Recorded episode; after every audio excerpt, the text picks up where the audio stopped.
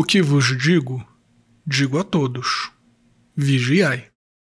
Salve Maria! Hoje é dia 29 de novembro de 2020, primeiro domingo do advento deste novo ano, deste novo ciclo litúrgico. Eu sou o Padre Jean Paulo Rose, pároco da Paróquia Todos os Santos. Sejam mais uma vez muito bem-vindos às minhas redes sociais. E antes de nós começarmos o sermão de hoje, vocês já sabem o que, que tem que fazer. Deixa o joinha, faz um comentário, me diz quais são as suas expectativas para esse novo ano litúrgico, quais são as suas metas de vida espiritual que você gostaria de alcançar. Compartilha também este sermão nas tuas redes sociais, compartilha pelos teus aplicativos de mensagem. Não esquece de curtir a página da Paróquia Todos os Santos no Facebook e no Instagram. É por este meio que a gente faz os avisos, os comunicados importantes da nossa paróquia. Depois dá uma espiadinha lá também para ver como vai funcionar a nossa rifa da ceia de Natal. E mesmo você que mora em outra cidade, em outro país, pode participar comprando um número para doar a alguma família assistida pela pastoral social da nossa paróquia. Se inscreve no meu canal no YouTube, marca o sininho das notificações, assina o meu podcast Contra Mundo. E se você estiver vendo valor no meu apostolado, se este sermão te ajudou no ciclo litúrgico passado, considere a possibilidade de se tornar um apoiador mensal da nossa Paróquia Todos os Santos ou fazer alguma doação quando for possível. Muito obrigado pela sua generosidade. Deus te abençoe e salve Maria!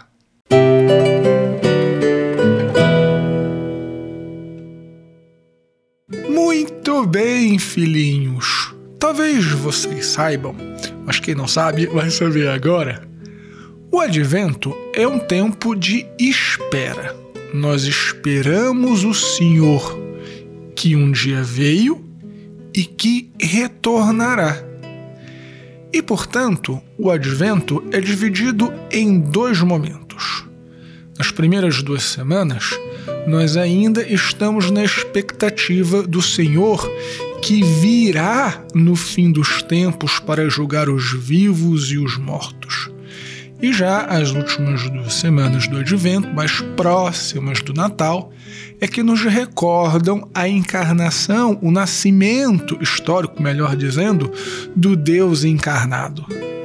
Portanto, toda a espiritualidade do advento é marcada por um sentimento de expectativa daquele Deus que interveio na história e que intervirá novamente no fim dos tempos para resumir a história, para restaurar definitivamente toda a criação.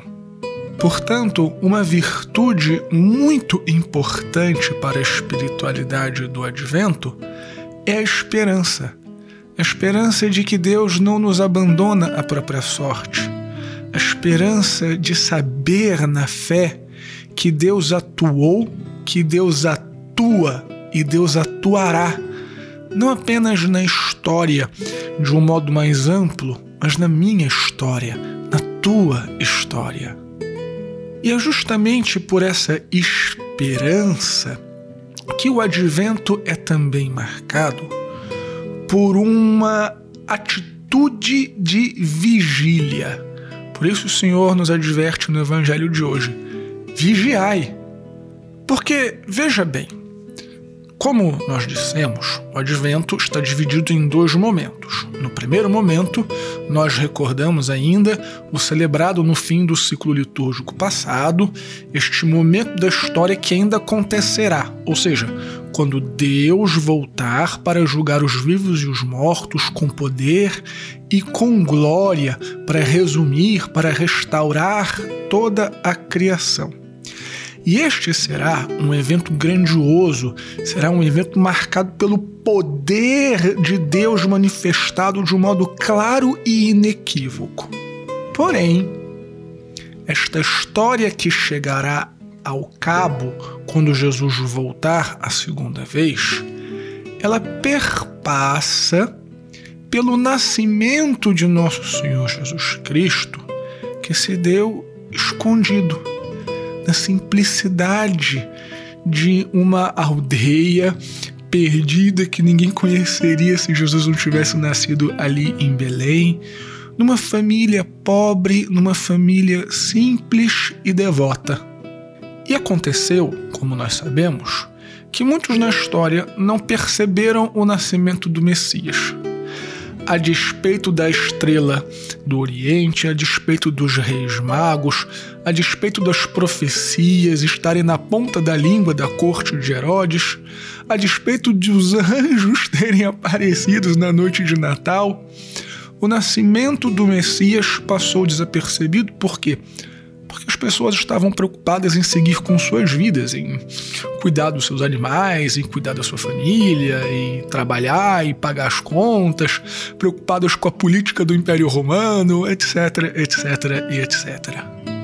De tal modo que, às vezes, é realmente muito fácil perdermos as manifestações de Deus na nossa vida porque Deus virá de um modo grandioso e inequívoco no final dos tempos.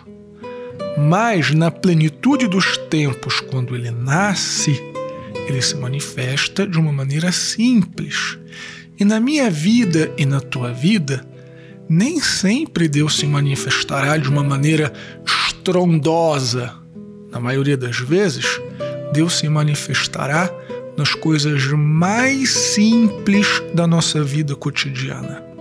E se toda nossa atenção estiver voltada num sentido puramente horizontal da nossa existência, ou seja, se nosso horizonte de preocupações estiver voltado apenas nas contas para pagar, nas apurrinhações do trabalho, ah, nas coisas que eu tenho que resolver, pode ser que eu não perceba Deus se manifestando na minha história. Portanto, filhinhos, fiquem atentos. Eu sei que a gente tem coisas para fazer, coisas para resolver, e aqui eu não estou estimulando ninguém a ser irresponsável. Mas a nossa vida deve estar aberta à atuação de Deus. A nossa vida deve estar atenta àquilo que transcende as preocupações do dia a dia. Deus, insisto, se manifesta nas coisas bem pequenininhas da nossa vida. E talvez para este Natal de 2020, que prepara 2021, a compreensão desta realidade tenha um impacto ainda maior do que em outros anos. Isto porque muitos de nós perdemos pessoas queridas esse ano. Muitos de vocês talvez tenham perdido o emprego, muitos de vocês estejam numa situação bastante delicada do ponto de vista familiar, econômico e etc. E pode ser que estes problemas todos ocupem de tal maneira nossa atenção, nos deprimam de tal maneira também que a gente fique assim com a sensação de onde está Deus? Ah, o que, que vai acontecer? Será que vai dar tudo errado? Enfim, talvez a gente seja tomado por preocupações e sentimentos negativos e não percebamos Deus agindo na nossa história. Portanto, junto com Jesus, eu insisto, vigiai, filhinhos, olhem para as suas vidas, olhem para as coisas pequenas da sua vida, valorizem os pequenos momentos em família, Valorizem os momentos com sua esposa, com seus filhos, com seu marido.